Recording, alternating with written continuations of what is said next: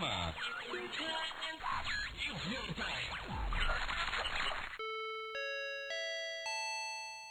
Atención, este es un mensaje para toda la comunidad. La interview está por comenzar. Un programa de entrevistas para conocer un poco más de quienes hacen de su entorno algo excepcional. Esto es La Interview. Bueno, pues si ya, si ya estamos en, en un buen nivel de audio, si ya nos escuchamos bien. eh, Dice el patrón que sí. dice el patrón que sí. Entonces, pues me complace saludar a todos, a todos los que estén en donde estén y darles la bienvenida al primer episodio de La Interview, un podcast de entrevista, de plática sabrosona, de charla amena, en donde queremos dar voz a lo que yo llamaría personajes, a personas fuera de serie, con la finalidad de conocer un poco sobre sus orígenes, sus razones, su inspiración y desde luego sus ideas. En otras palabras, lo que quiero es conocer un poco y que ustedes desde luego conozcan un poco sobre la gente que hace de su entorno algo excepcional. La voz que ahora escuchan pertenece a Eduardo Durán, también o mejor conocido como Sir Bob Sponge. También he sido Bob Patiño en algunos momentos, o Bob Marley. Incluso a veces me las doy de Dylan, de Bob Dylan. Pero bueno, yo seré su guía, su guía a través de este viaje por la historia de alguno de nosotros que incluso en algún momento podría ser tú, tú que nos estás escuchando. Y bueno, ya con esta introducción quiero comentarles que es para mí un gusto formar parte de The Smokers, esta familia que crece y crece y crece y que aloja otros programas como me viene a la mente ahora el autócrata, el tan citado autócrata, los Exenials, los insoportables, recientemente salió el Chilaquil, que es una mezcla de todos los conductores en un solo programa, y bueno, todos disponibles en YouTube, Spotify, Facebook. Y de paso también agradecer a Eleso Productions que hace que esto sea posible, que ustedes puedan escucharnos claramente desde la comodidad de su casa, en su auto, en la oficina, mientras ejercitan, o allí, en el fondo, rompiendo el silencio mientras se desempeña esa labor del día a día. Y dicho esto, sin más preámbulo, quiero presentarles al invitado de hoy, al maestro de ceremonia, a quien llevará esta orquesta, al padrino de la interview, al buen, y aquí si podemos a la producción de la interview unos sonidos de bienvenido, unos aplausos de... o algo, lo que sea. Y con ustedes, el buen José Luis Rodríguez. Es cantor José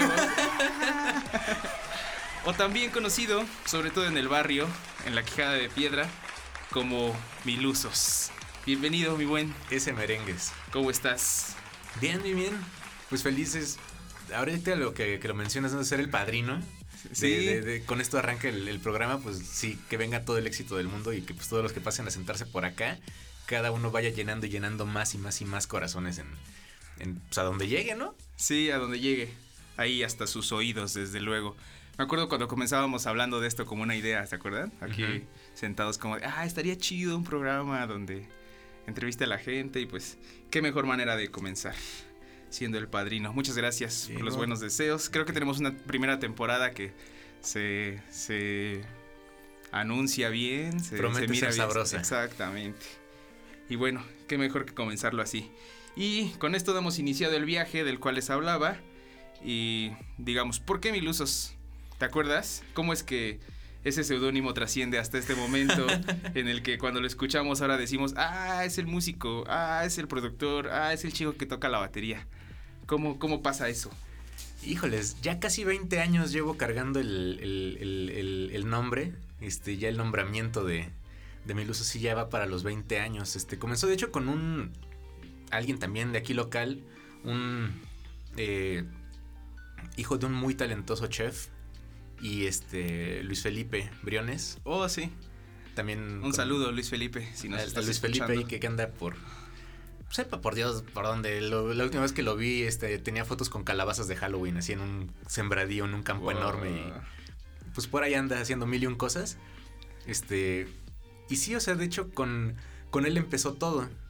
Y el nombre, pues creo que se refiere pues al. Pues al, al- al manitas, al, el- al que le mueve a todo, al que repara cosas, al.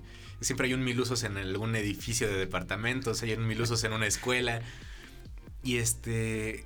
En mi caso comenzó con que. pues me dio la de, pues vamos a, echar deporte, pues porque pues ya, este, me urge crecer, ¿no? Yo era bien chaparro. Entonces dije, ah, pues me voy a meter al básquet. Y luego, no, pues me voy a meter al foot.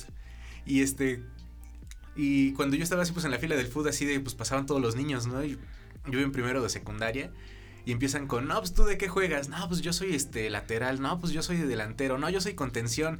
Yo así de, órales, yo sabía que no sabía el que juega y el que porterea, ¿no? el que la agarra y el que la patea. Pues sí, en, la privada ahí donde jugábamos en la infancia, pues ahí así era, ¿no? Sí. Y cuando veo que había tantas opciones, pues me pregunté, ¿y tú de qué juegas? Y yo, pues de lo que sea. Soy el, yo soy el Milusos. el Luis Felipe luego luego brincó, ay, el Milusos, no sé qué él también me lo topé en la banda, en la marching band, pues también gran tradición de marchings que hay por acá. Este, pues yo empecé en el tambor, porque pues siempre me gustó la batería y las percus. Y pues de ahí, este, pues ahí arranqué, este, pero dije, no, pues como que esto no es una batería, esto nomás es un tamborcito nomás. Mejor este, me paso trompeta o algo que, que haga un poquito más de cosas, ¿no? Ok. Y cuando paso trompeta me ve Luis Felipe, no te digo que el miluso es que no sé qué. Y ya este, en eso pues llegó el multitenor, la primera multipercusión que hubo ejecutada por uno solo este, en una marching. Este, para los que no sepan que es un multitenor, es como cinco tamborcitos colgados en una pechera y pues ahí ya tienes. Yo dije, ah, pues eso se parece más a una batería. Eso se parece a las cacerolas que tocaba. Ándale. ya pues me lo puse y pues ya empecé a tocar y de nuevo sí salió con que mil usos. Entonces pues ya ahí en la marching pues me empiezan a decir este todos mil usos.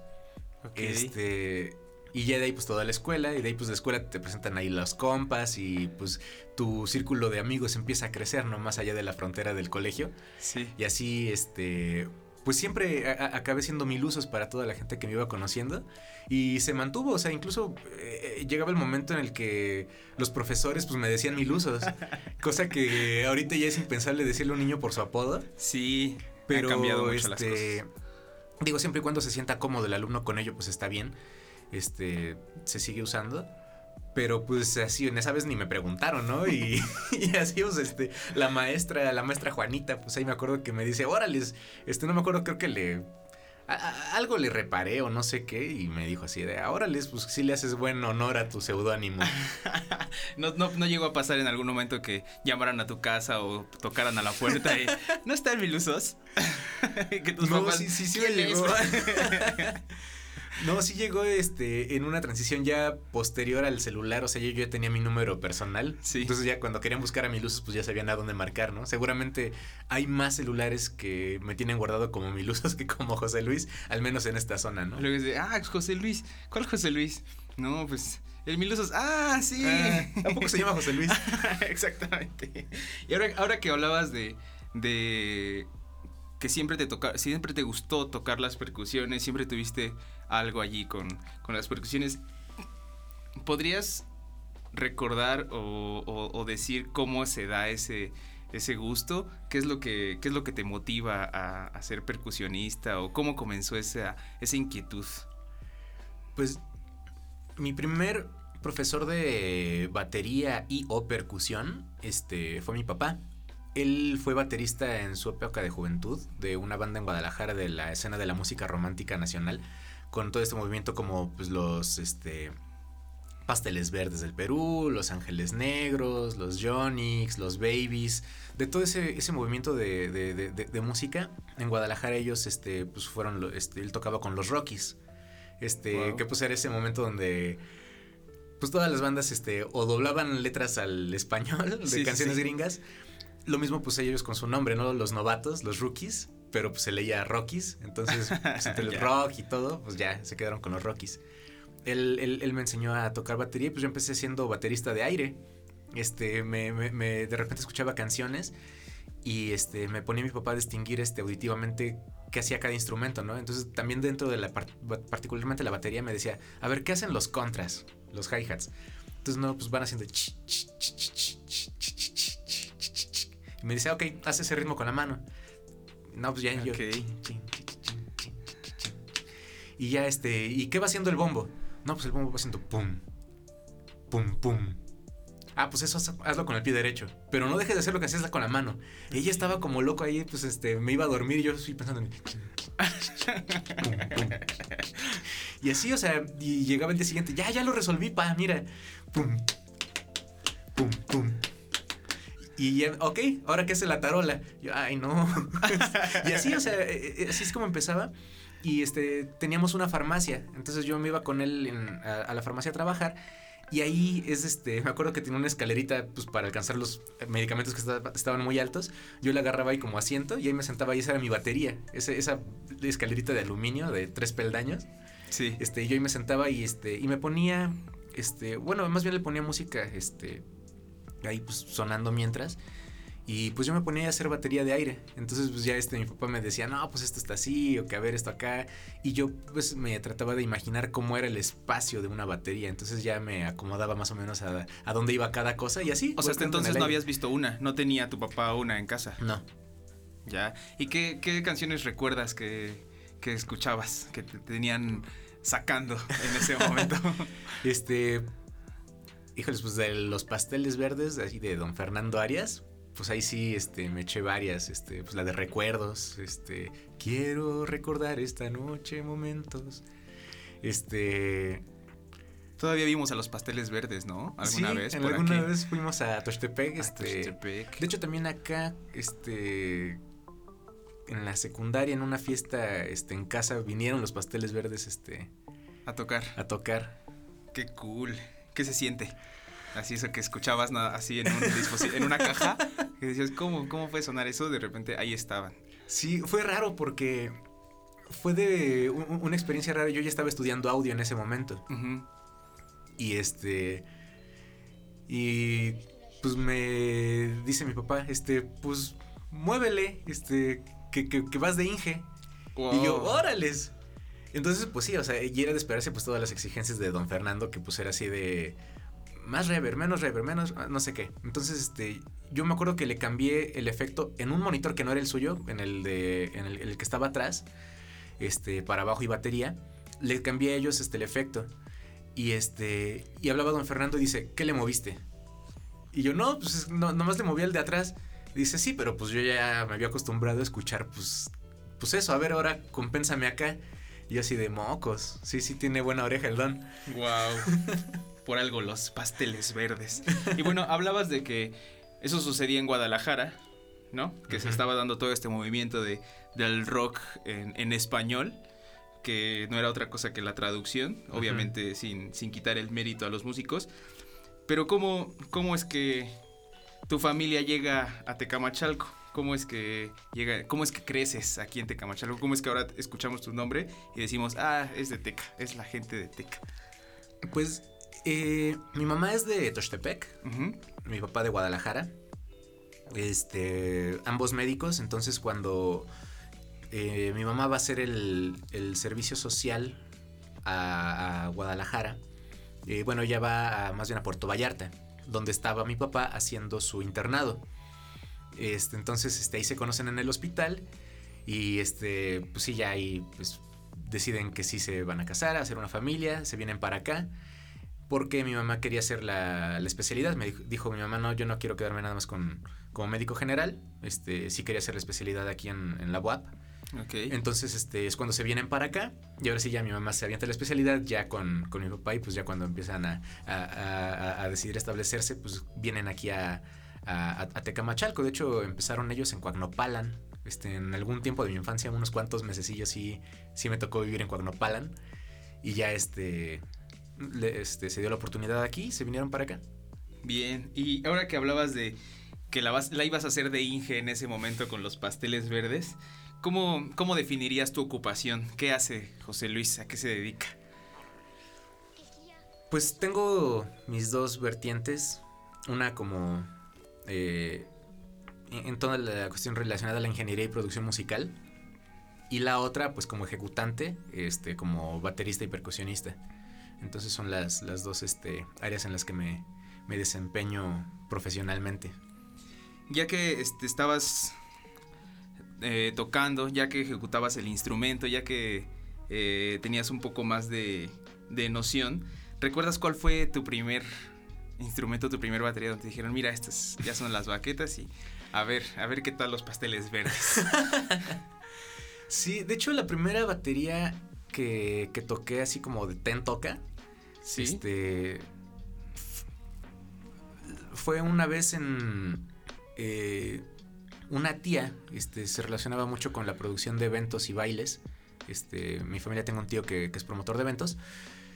Ella pues siempre iba ahí de, de, este, pues a ver a todos los, los, los shows.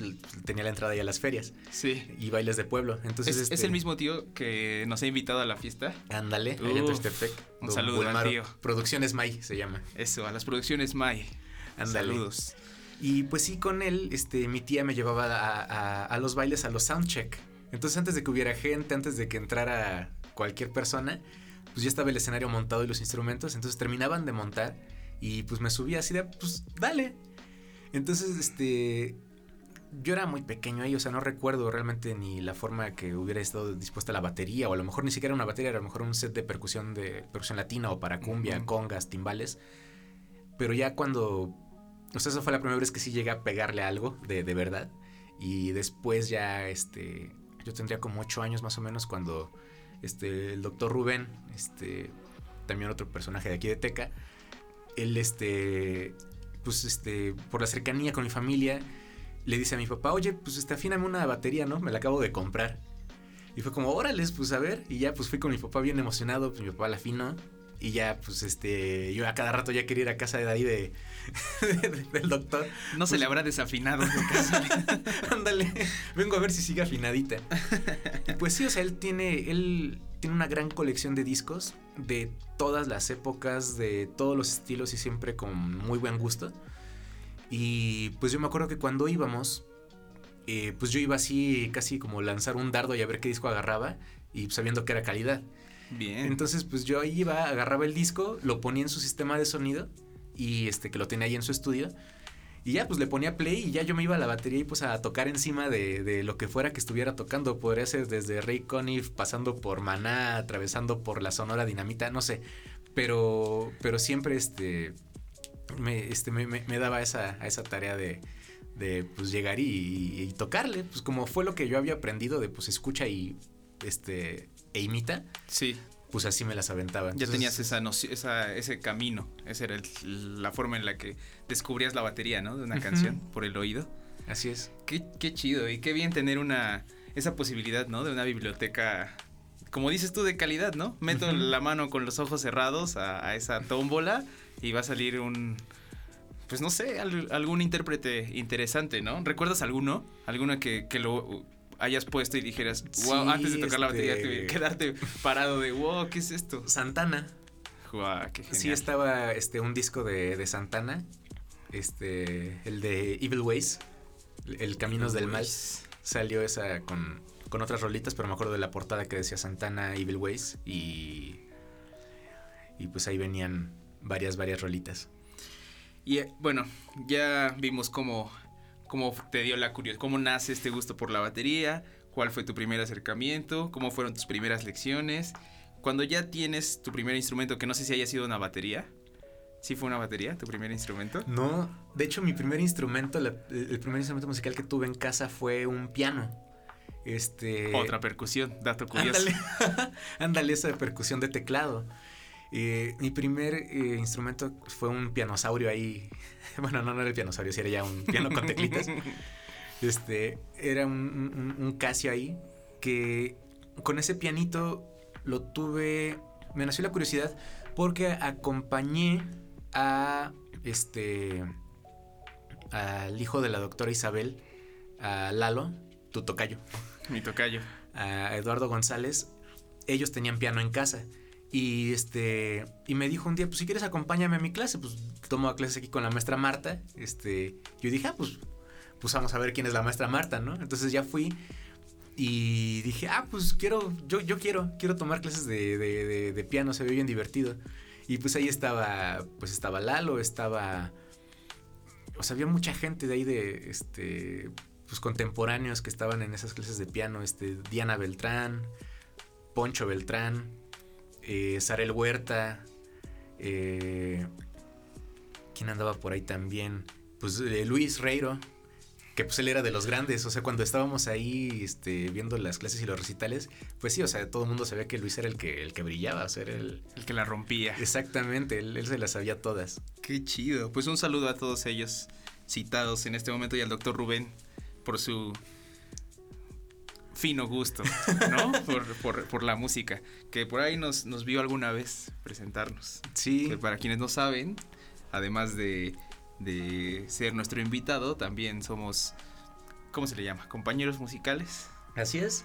De una agrupación por ahí, ya les contaremos. Y bueno, tienes tu primera batería, que no fue tu primer instrumento. ¿Cuál fue tu primera banda? ¿Qué hiciste ya que la tenías? Dijiste, no, no voy a tocar solo toda la vida. no, y menos como baterista. Y menos como baterista. Sí, no, nadie pagaría por eso. pues no sé, no sé. Solo que seas Antonio Sánchez, pero aparte, pues, no, no sé. Eh, cuando mi primera batería fue este una Thunder, este esa primera batería fue mi regalo de 13 años. Yo iba en primero de secundaria. Entonces me llega mi, batería. Y la primera vez que, que me invitan a una banda yo tenía... Eh, no es cierto, fue a los 12 años la batería. En primero de secundaria cumplí 12 años.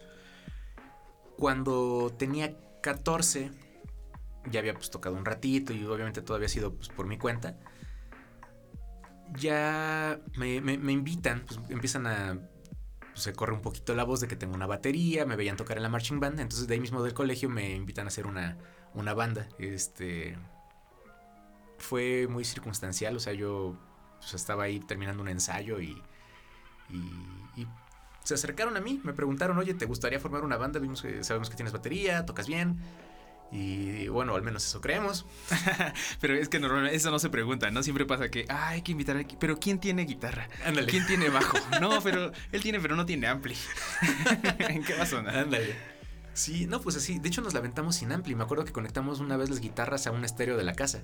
Perfecto. Entonces, este. Jorge Moya llegó a auxiliarnos para que pudiéramos ensayar como se debía. Era este David Ramales, es el, chico que me, que me invita en la batería. Este David en la, en la guitarra, Saúl, Saúl Silva en, el bajo y este Teresa eh, no me acuerdo si es Stefanoni o es Bortolotti, no me acuerdo de cuál de las dos, pero un algún apellido, chipileño es. Ella, ella cantaba. Ok. Pero pues nunca nos presentamos a ningún lado. ¿No? Ellos se graduaron, terminó la prepa, se desintegró su banda. Ellos iban en tercero de prepa y nosotros, este, yo iba en tercero de secundaria y Saúl en segundo. Ok. Entonces, pues ellos ya crecieron, se fueron a la uni o hicieron su vida. No sé la verdad qué pasó con ellos dos. O sea, ni nombre tuvo la banda. No. Solo se juntaron, hubo ensayos, tocamos rolitas, pero pues nunca nos pudimos presentar ni nada. ¿Y cómo fue tu primera presentación? Uy, la primera presentación fue en La Huella, mítico lugar. Uf. Cuna. cuna de la escena del rock nacional. Y de la, y, de la actitud rockera, ¿eh? Porque no, no, aunque no tocaras, pero salías rockero de ahí. Ibas, te contagiaba el espíritu y. O sea, si no eran los héroes, eran los Guns N' Roses, pero salías rockero de ese lugar. Un saludo, Pablo, donde quiera que estés. Gracias. El mismísimo Pablo. Sí, con Paulo, pues justamente Saúl y yo nos quedamos sin banda y este y con la, se quedaron sin banda y con la cosquilla, ¿no? Exactamente, entonces dándole al skate, él conoce al Gomas. Ajá. Que este, entonces este le dice, "Ah, pues tengo un cuate que tiene batería." Entonces fueron a verme Saúl y el Gomas y ya montamos ahí un rapper de, de siete rolas y las tocamos ahí con el Pablo en, el, en la huella. Y me acuerdo que que así, no, pues a qué hora, no, pues como nosotros nos veíamos siempre en la esquina del mundo, también mítica esquina. Uf, sí, ¿qué, hay, ¿qué, hay, ahora en la esquina del mundo?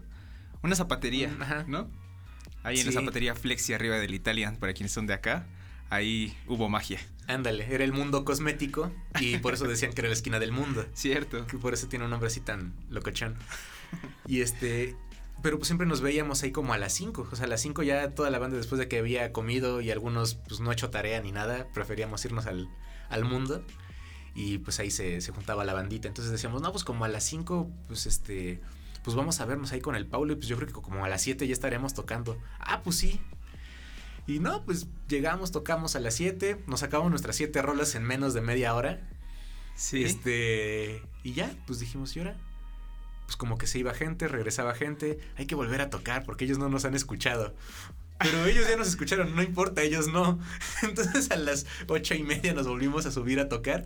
Y ya pues estuvimos ahí cotorreando con el Paulo. Y antes de irnos eran como las diez y media. Así de, bueno, pues hay más gente, hay que volver a tocar. Y volvemos a tocar nuestras mismas siete rolas. siete rolas por tres. Exactamente, en tres tandas. 21 canciones esa noche. ¿Algún hit? Era una cosa que no tenía pies ni cabeza en cuanto a estilo musical. Ok. Tocábamos tanto de los eh, de Elefante o de los Hombres G, como tocábamos de Simple Plan y de, de Rasmus. Lo que estaba en ese momento, ¿no? En, en, la radio, bueno, o en los puestos de discos piratas, que era como Ajá. llegaba la música.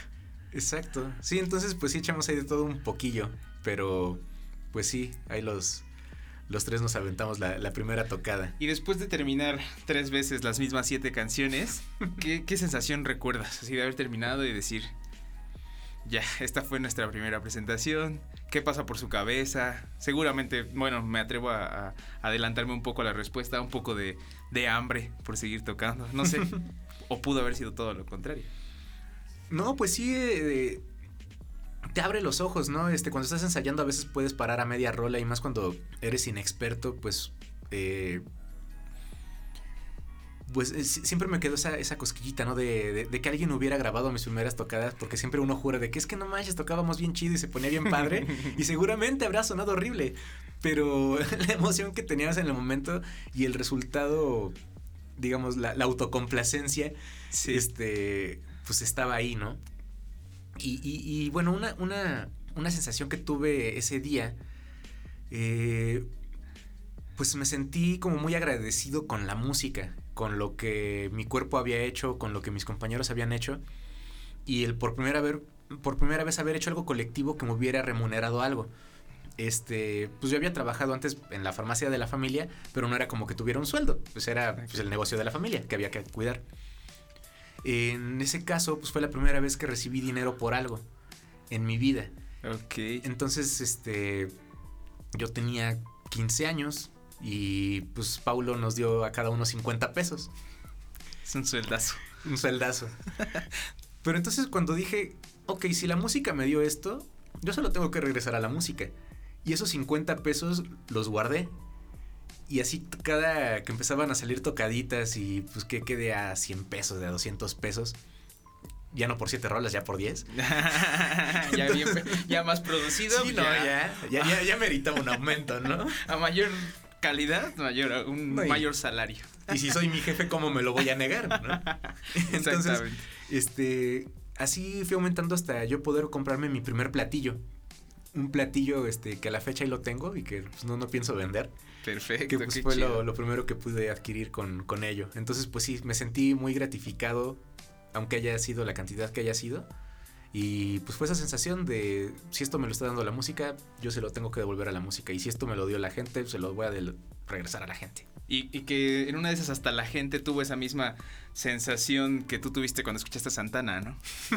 oh, estos, estos menes tocan, tocan muy chido. A lo mejor eso no en ese momento, ojalá. ojalá ya más. Ya, ya estamos en un momento en el que sí, seguramente alguien salió inspirado, pero digo, en ese momento si alguien se inspiró, pues adelante. Y ahora que hablas de esa inspiración de lo que sucede en este momento, ¿qué, qué proyectos han estado en tu camino, conforman tu, tu, carrera como baterista, este camino que yo definiría como ascendente, porque no dudo que haya mejorado con el paso del tiempo tu, tu ejecución y Ojalá. la calidad musical, ¿no? no, sí, este... Eh, pues ha sido de, de, de, poco a poco, o sea, empecé con, como todos, con, con bandas de covers. Y. Y pues en todo. En, en, todos lados. Gracias. Para todo hay. O sea, en todos lados se cuecen habas. Eh, vi apenas una publicación que decía. Eh, hacía referencia a la, a la gente que decía.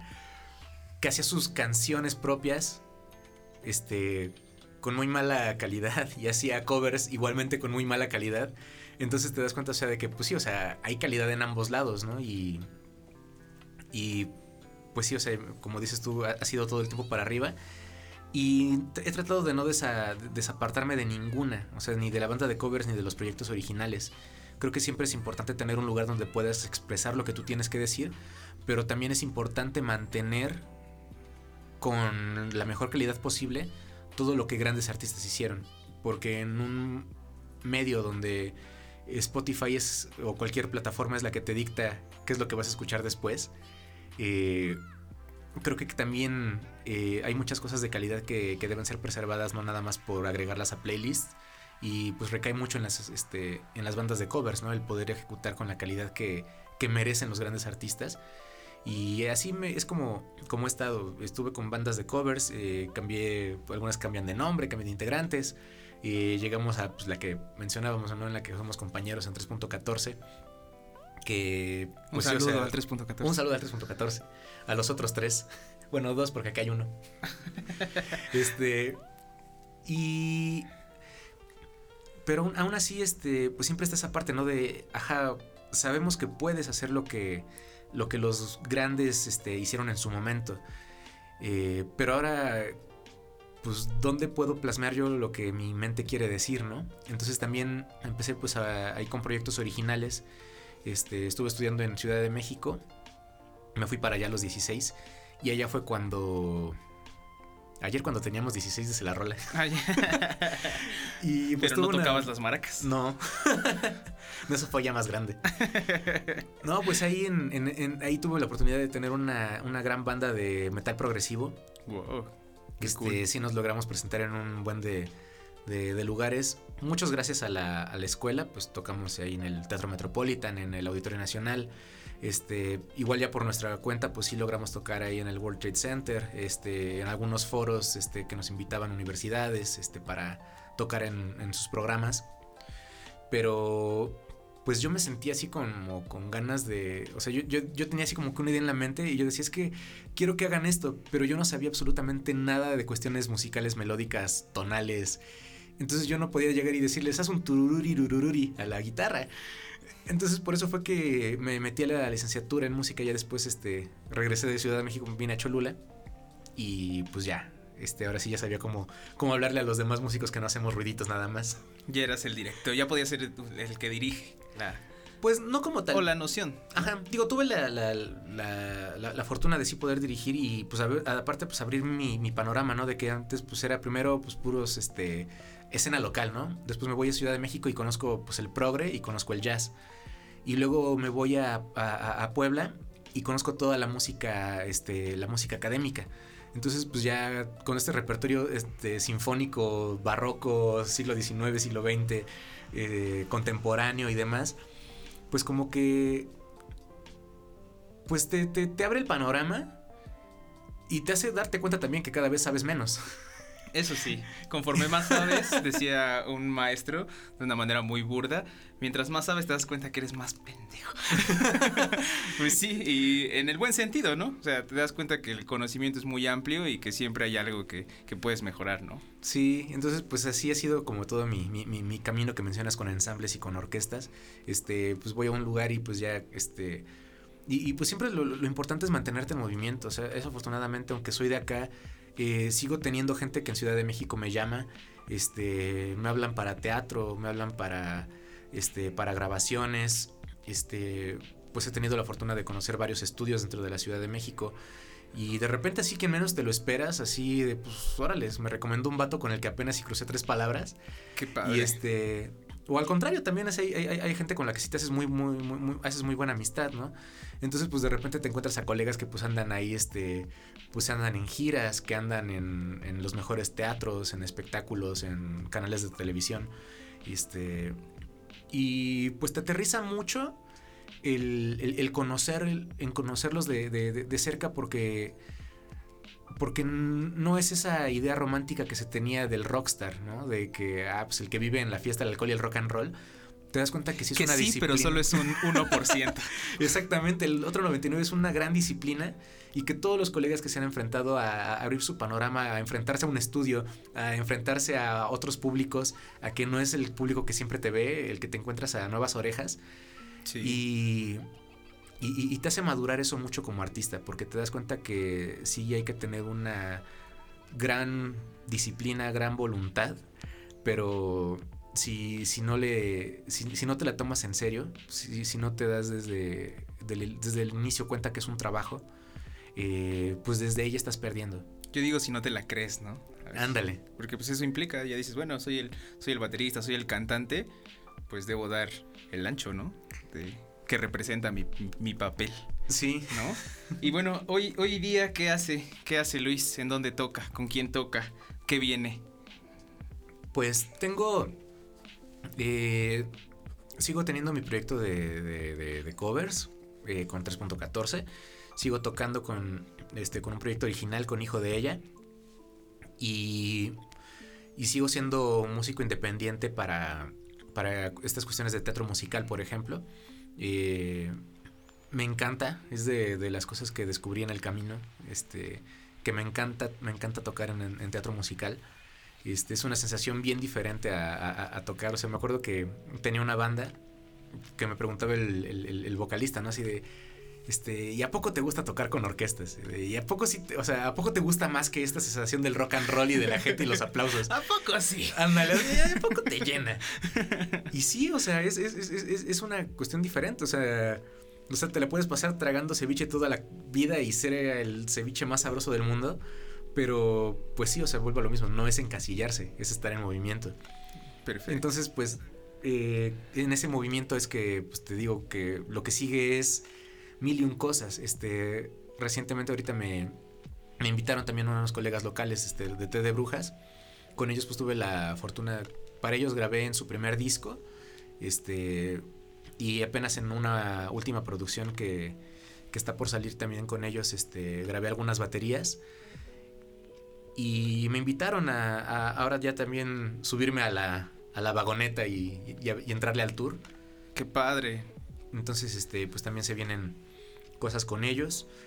Y pues digo, estamos en un momento donde la industria del espectáculo está este, un tanto pausada. Sí. Entonces, pues vendrán cambios, seguramente ya están sucediendo muchos cambios. Eh, empiezan a aparecer fechas que son sin público, empiezan a aparecer fechas que son ante, ante aparatos, ya no ante. O en línea, desde casa, en la computadora, ¿no? Apenas veía un concierto de pagas tu, tu boleto por Ticketmaster, pero lo vas a ver en tu casa. Ajá, exactamente.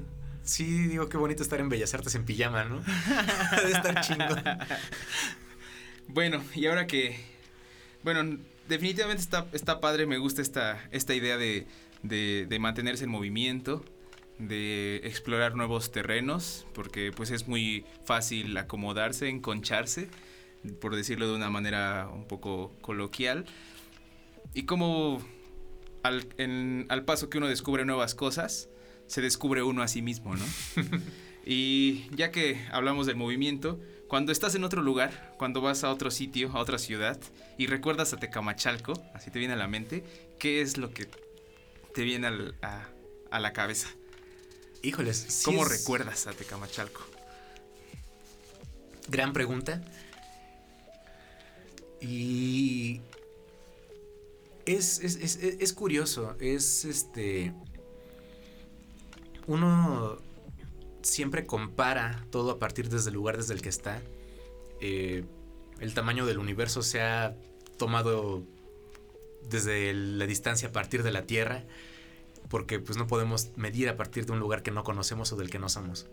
Entonces, cuando empiezo a, medir y a comparar, siempre es, es, recurrente el, el, no nada más Tecamachalco, o sea, de cuando estás en otro país, y comparas contra México. O cuando estás incluso dentro de México, vas a otra ciudad, otro estado y comparas contra el estado de Puebla. Y aquí dentro de Puebla, pues vas a tocar aquí. Dices, ¿cómo puede ser posible si aquí a minutos cambia la, la, la, la cuestión cultural? Y, y específicamente como tú lo preguntas, hablando de Tecamachalco, siempre dan ganas, así cuando estás en otro lado, de decir, híjoles, estaría bien chido que, que allá en Tecamachalco hubiera de esto. Estaría bien chido que la gente de Tecamachalco conociera esto. Y, y muchas veces, pues dices, es que ya tienen internet y todo, pero pues no, o sea, no... Que haya acceso no significa que haya cultura. Pues eso sí. Y, y hay mucha, este, hay cultura y contracultura, movimientos y, y demás, pero no, lo quiero llamar conformismo o ignorancia, pero el hecho de, desconocer y de no atreverse a conocer más creo que es una cuestión meramente natural y humana, el miedo a lo desconocido. Entonces, siempre me dan esas ganas de, de, poder integrar lo que hago o ese de más que, conocí gracias a que salí de aquí. Y que yo dije, es que si alguien lo hubiera llevado, yo ya lo sabría y ahorita pues no me hubiera pegado de trancazo y ya me hubiera cambiado la vida desde hace 10 años, sino apenas. Claro. Entonces, siempre, sí, sí, sí, siempre tengo esa, esa cosquillita y de, conocer algo y tratar de, traerlo para acá o de que se conozca por acá. Es, siempre, como decían los vasitos de, de, 100% natural este, respecto a la ecología, pero aplica.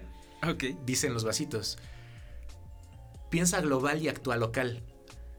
Entonces, eh, así eso se me grabó como dogma, pero forever.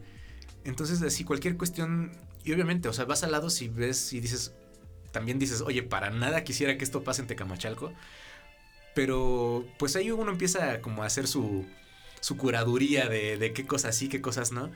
Y pues tratar de llevar esas cosas que puedo hacer como cambios locales para pensar en la cuestión global, que, que se puedan cambiar desde acá. Y me decían de, pues, cuando estuve tocando, pues incluso en Europa, del por qué que, de que si no extraño el quedarme allá, este, bueno, en primera, pues sí, este. Sí habría estado padre. Eh, si no me quedé allá fue por una serie de circunstancias eh, que, se, que se dieron. Pero creo que puedo hacer más. Ya si te vas a una cuestión más filosófica, puedo hacer más por la trascendencia, llegando a un lugar que lo necesita, que habiéndome quedado donde hay mil y un cosas que, que, pues sí, o sea, más bien vas a aprender, no vas a cambiar. Entonces, eh, no, pretendo cambiar eh, las cosas que, puedan involucrar la belleza de lo, que, de lo que hay acá, de lo que me hizo crecer como tecamachalquense, del cariño que le tengo a la, a la ciudad, sino más bien es nutrirla. Este, nutrirla y la gente pues como, como quien va al psicólogo, ¿no? Este, no vas a cambiar si no, no quieres cambiar tú primero. Exacto. Este, si no hay esa voluntad de cambio, no se va a generar un cambio. Si no hay una crisis, no va a haber un cambio. Entonces, sin duda hay una crisis, pero la cosa es hacia dónde va a cambiar. Entonces, si puedo, desde donde estoy, ayudar a que cambie hacia una cuestión positiva todo lo que me rodea, pues ¿por qué no hacerlo? Está padre, me, me gusta mucho la respuesta porque es algo que es un concepto, como dices, ¿no? Que podemos llevar a otras prácticas y creo que son palabras que vale la pena que hagan eco en la mente de quienes nos está escuchando en este momento porque mm, como decías las cosas están cambiando mucho los tiempos ahora son muy distintos. Yo no me imaginaba que de un momento a otro íbamos a estar aquí. De repente cerré los ojos y ya es octubre. Estamos grabando esto en octubre.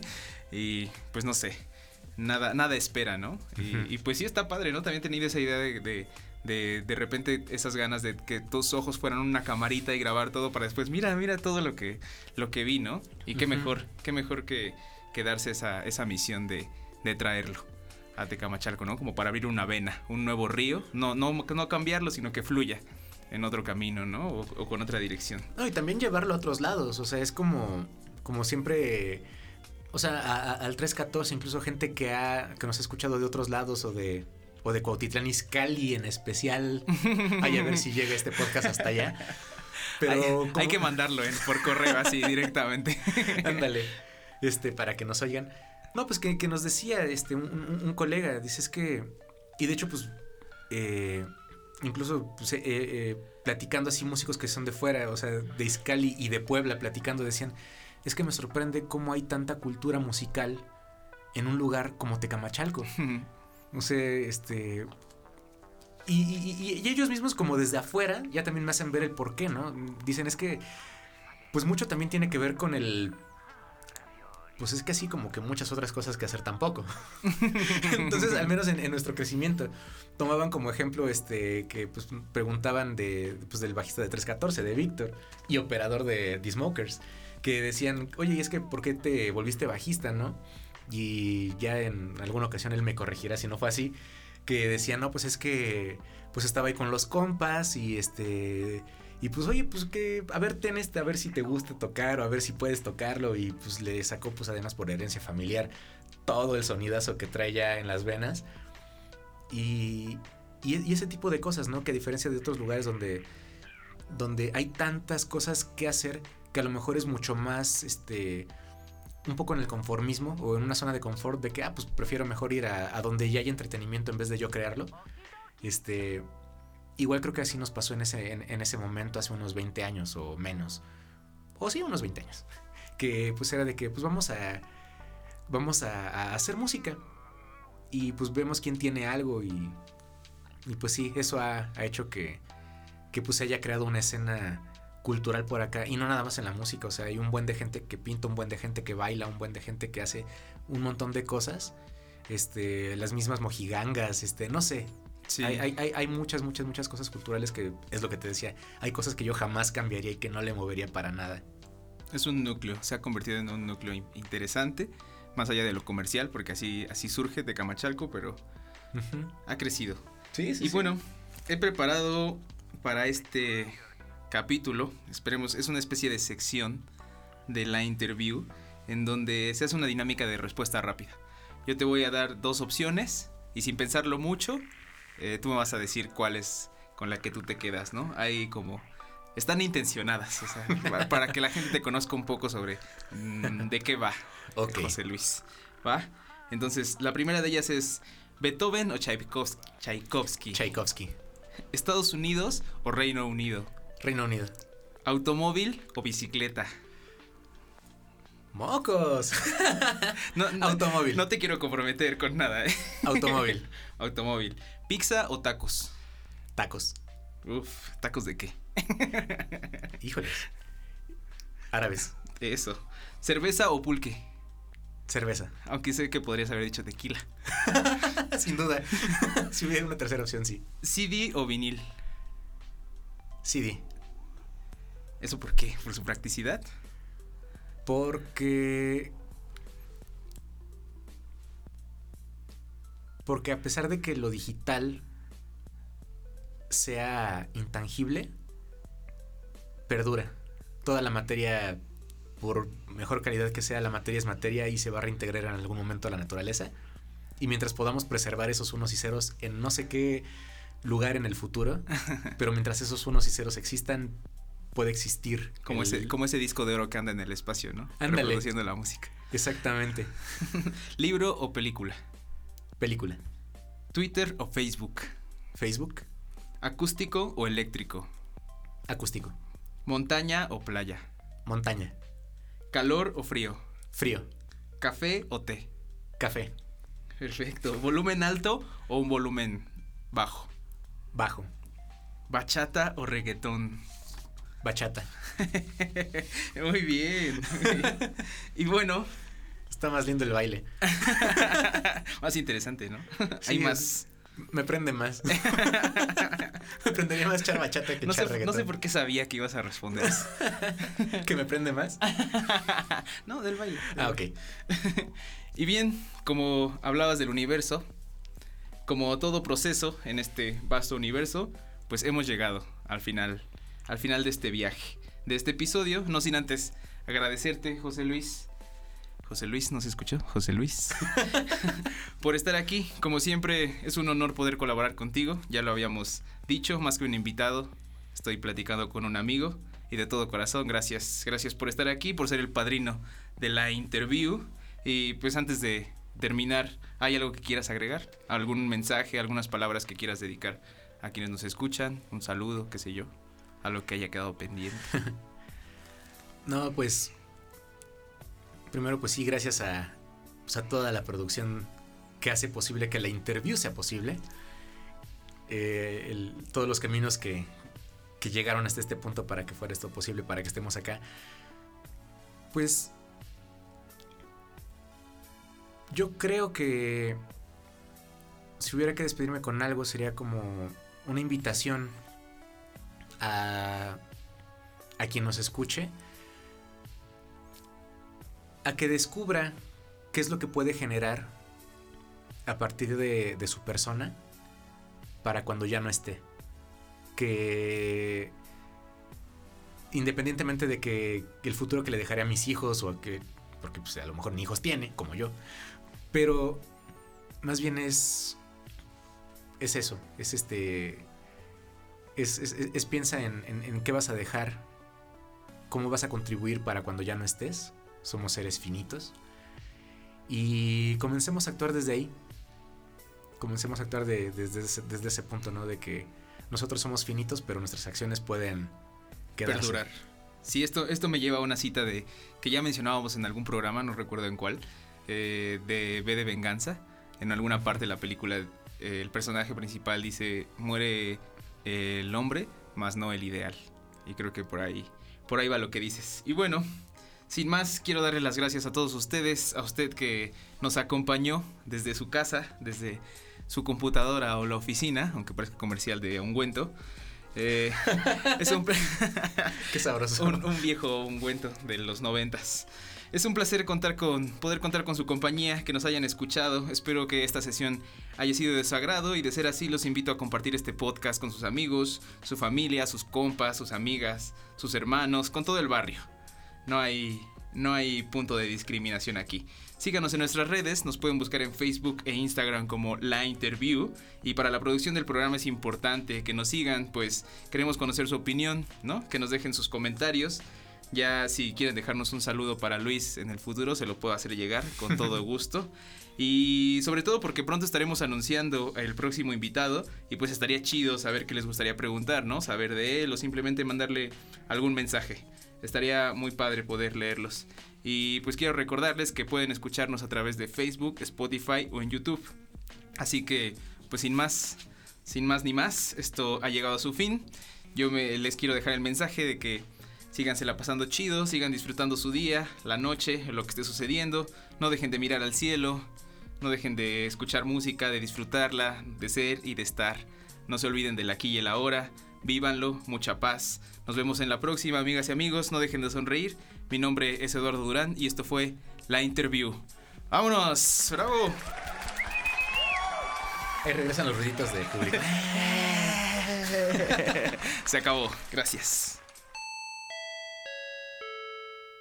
Hemos llegado al final de este episodio de la interview. Adiós. Yo, yo, microphone check, make it a microphone check.